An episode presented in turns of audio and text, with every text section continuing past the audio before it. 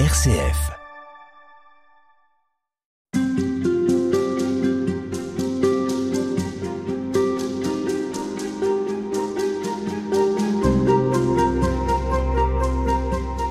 La foi est une aventure tout comme l'écriture, et les écrivains sont peut-être même les premiers à percevoir ce qui nous dépasse, en tout cas savoir partager ce qui est plus grand que nous.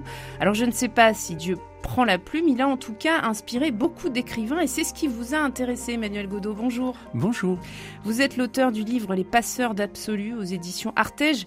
Vous êtes vous-même poète, vous vous intéressez depuis longtemps aux grandes figures spirituelles de la littérature et c'est comme agrégé de lettres que vous enseignez en classe préparatoire au lycée Henri IV à Paris et à l'Institut catholique de Lille. Alors dans ce livre, on va y revenir tout au long de cette émission, vous avez choisi un certain nombre d'écrivains. Qu'est-ce qui vous a particulièrement intéressé chez ceux que vous appelez les infatigables chercheurs de sens? Ces infatigables chercheurs de sens, ben, c'est la hum, variété déjà des, parcours, des chemins euh, euh, spirituels et euh, évidemment euh, la hum, qualité euh, de ces écrivains, mais vraiment la diversité des sensibilités. Certains qui vont euh, euh, être plus ténébreux, d'autres plus lumineux que d'autres. Et, euh, c'est cette, euh, cette singularité de chaque trajectoire qui, à mon sens, fait la, l'importance de ces, de ces témoignages.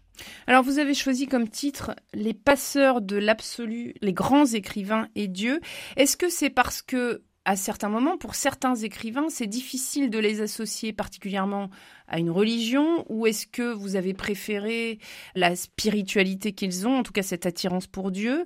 Euh, Est-ce que l'absolu, c'est euh, la transcendance tout simplement? En tout cas, est-ce que chez ces écrivains que vous avez choisis, euh, il est parfois difficile de saisir quelle a été leur, leur religion ou au contraire, ils sont tous catholiques ou chrétiens? Est-ce que c'est facile d'identifier leur, leur religion?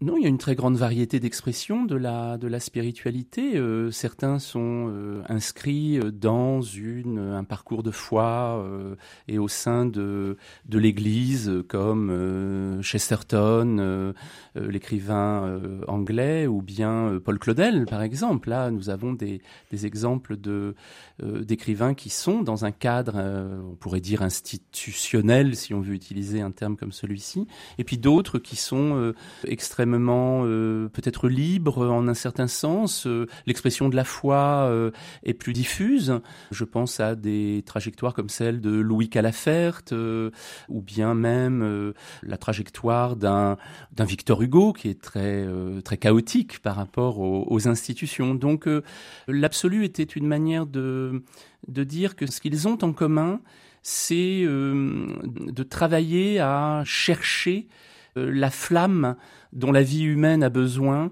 pour être euh, pleinement elle-même. Euh, alors on peut la trouver, cette flamme, euh, dans l'Église, on peut la trouver en dehors, dans des marges. Le dénominateur commun, c'est vrai que c'était donc 25 écrivains qui ont tous un rapport au christianisme, d'une manière ou d'une autre soit au judaïsme, pour beaucoup au christianisme. Je suis resté dans, euh, disons, cette, cette grammaire euh, euh, métaphysique, spirituelle, entre guillemets commune pour une raison là peut-être euh, tout simplement de, de compétences personnelles, euh, d'appétence et aussi de cohérence parce que les 25 sont très singuliers. Si vraiment on avait des parcours peut-être dans d'autres types de spiritualité, euh, là on aurait couru le risque du capharnaüm.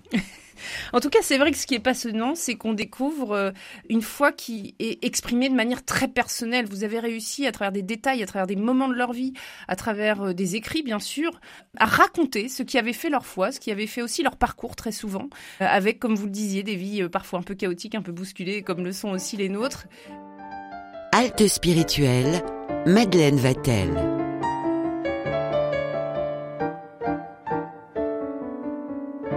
Pour aujourd'hui, j'aimerais qu'on qu s'intéresse à leur lien à l'institution, aux institutions et à leur époque, parce que euh, votre livre est traversé, alors selon les auteurs, mais pour certains, euh, un certain rejet des institutions. Alors ça peut être l'État, ça peut être les régimes totalitaires, et puis l'Église, elle ne fait pas exception, elle n'échappe pas à ce, cette interrogation, en tout cas, parce que c'est pour beaucoup une sorte de stimulation.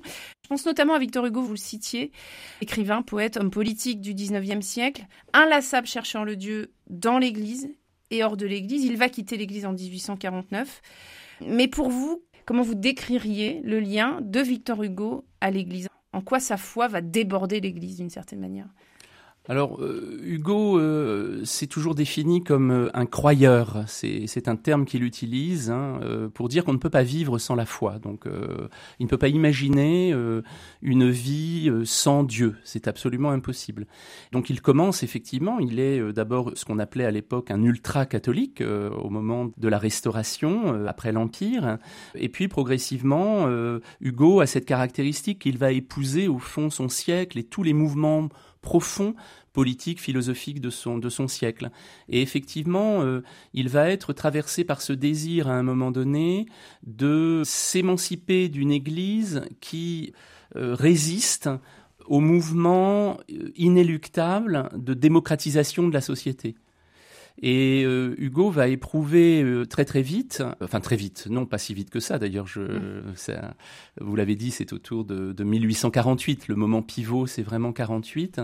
Il va éprouver le besoin, comme d'autres d'ailleurs, comme George Sand, comme beaucoup de romantiques, de considérer la société humaine elle-même comme le champ d'application des principes de fraternité, de justice, euh, de lutte contre ce que nous appellerions les inégalités, que, Hugo appelle la misère, évidemment, on se souvient des Misérables, que, Hugo va concevoir d'ailleurs son roman Les Misérables comme une, une Bible profane, une Bible laïque, avec une sorte de, de catéchèse, mais qui doit dépasser effectivement l'Église pour aller chercher les consciences de chacun, en dehors des peut-être des, des dogmes, en dehors des, de la liturgie instituée. Voilà, donc c'est un mouvement, si vous voulez, de chez Hugo vraiment qu'on appelait un mouvement humanitariste mm. euh, à l'époque, d'aller chercher vraiment euh, ces grands principes évangéliques, de les euh, de les diffuser au sein de la société, au fond, comme s'il n'y avait pas besoin d'un sacerdoce spécifique. D'autant que l'écrivain lui-même, hein, le poète lui-même, se se considère comme un prêtre. Mm. Il a reçu vocation finalement à, euh, à, entre guillemets, évangéliser par ses moyens propres. On retrouve des accents de ce qu'on entend parfois aujourd'hui aussi, d'aller à la périphérie, d'aller à la rencontre du monde. Là, on est au 19e siècle, donc évidemment, tout ce qui aujourd'hui pourrait nous paraître acquis ne l'est pas à cette époque. Ben, ne l'est pas, il ne l'est pas, ne l'est toujours pas d'ailleurs aujourd'hui. Je pense que effectivement ces questions-là, est-ce que finalement le le, nos, nos, idéaux démocratiques ne sont pas euh, une laïcisation des principes de, de l'Évangile. On n'est mm. peut-être pas sorti de cette dichotomie ou de cette, euh, de cette interrogation-là. Mais oui, vous avez raison. En tout cas, le, le, les, le questionnement d'un Victor Hugo ou d'une George Sand euh, sont toujours actuels.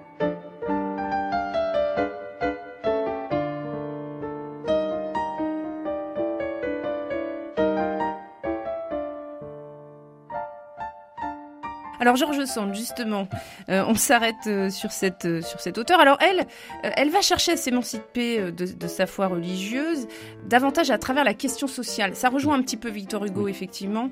Elle va critiquer l'Église aussi pour son inertie. Qu'est-ce qu'elle lui reproche? Oui, ben c'est ce que vous dites. C'est cette, euh, euh, c'est très proche de Hugo hein, comme évolution, puisqu'on a avec Georges Sand d'ailleurs, il y a un récit de conversion qui est vraiment euh, absolument remarquable, hein, qui a des accents presque augustiniens qui sont vraiment magnifiques, et puis une quête, une quête inlassable, effectivement, d'aller au contact de la misère, comment aller toucher en profondeur le peuple, comme si voilà l'écrivain se sentait en mission auprès des plus humbles, avec peut-être une capacité que l'institution n'a pas d'aller, euh, notamment à travers la création, à travers les romans, à travers les fictions, à travers aussi l'engagement public, l'engagement politique, d'aller euh, infuser dans le corps social mmh. ces idées novatrices. Elle a clairement l'idée que la foi est un moteur de transformation politique. Oh oui, bien sûr. Oui, oui, la foi est un moteur de transformation politique, parce que c'est toujours la royauté du, misérable, la dénonciation de la morgue des puissants, euh, ça ce sont des questions qui sont intactes, elles n'ont pas une ride, malheureusement. Oui, malheureusement. Mais alors, on, parlait en début d'émission des, des, grandes institutions, on a parlé de l'Église. Il y a cette institution également politique, et on le retrouve dans votre ouvrage avec le portrait de Solzhenitsyn. Cet auteur russe, donc 1918-2008, donc essentiellement XXe siècle. Alors lui, bon, on se souvient de lui comme étant l'auteur qui a dénoncé euh, l'oppression soviétique. Qu'est-ce qui vous a intéressé chez lui? Ce qui m'a intéressé chez Solzhenitsyn, c'est la, hum, la description implacable de la machine à déshumaniser, de l'organisation systématique de l'humiliation, de l'oppression, de la, négation des droits humains les plus fondamentaux euh, à travers le goulag. Et même dans ces textes-là, la, la présence justement d'un principe espérance comme réponse à l'anéantissement euh, programmé de l'homme. Et ça, pour moi, c'est extrêmement fort et touchant chez Solzhenitsyn, d'autant que lorsqu'il euh, il vient en Occident, quand il va s'exiler aux, États-Unis, euh, il ne va pas adopter un, un, discours justement de facilité qui serait celui d'opposer euh, les pays libres aux pays totalitaires, soviétiques en l'occurrence, communistes, mais il va renvoyer les Occidentaux à leur propre démission spirituelle et je cite une célèbre conférence à Harvard euh, qu'il donne euh, aux étudiants et en les mettant face au désastre spirituel et moral qui se joue dans les sociétés libres en leur rappelant la nécessité du courage, la nécessité de la discipline morale, de la discipline intérieure.